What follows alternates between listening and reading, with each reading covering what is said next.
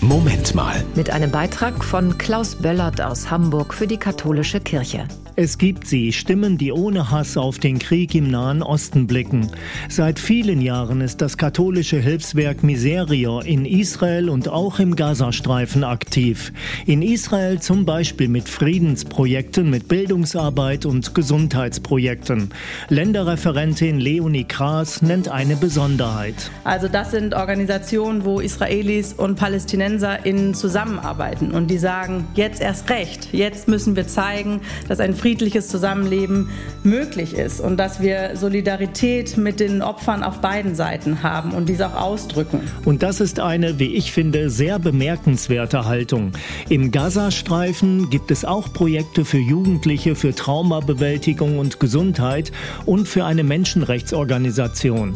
Miserior arbeitet immer mit einheimischen Partnerorganisationen zusammen. Leonie Kraas hört von Mitarbeitenden in Israel und dem Gazastreifen, die getötet wurden oder um Angehörige trauern. Was denkt sie? Gibt es Hoffnung auf Frieden? Uns bleibt nichts anderes übrig. Ich glaube, uns bleibt nichts anderes übrig, als darauf zu hoffen, dass die Menschen zusammen trauern, zusammen wütend sind über die PolitikerInnen, über die, über die Gewalt. Wir müssen den Menschen im anderen sehen und wir müssen unsere humanistische Grundhaltung aufrechterhalten. Und das ist das, was unsere Partnerorganisationen aktuell tun. Und wir hier in Deutschland, können wir irgendetwas tun? Dass wir nicht einseitig denken, dass wir nicht polarisieren, dass wir nicht den Konflikt aus Deutschland, aus Europa heraus noch anheizen. Verschiedenen Opfern verschiedenen Wert zu messen, sondern die Würde des Menschen, eines jeden Menschen ist gleich. Dass wir Position beziehen für die Menschen, für die Opfer und für jeden Einzelnen,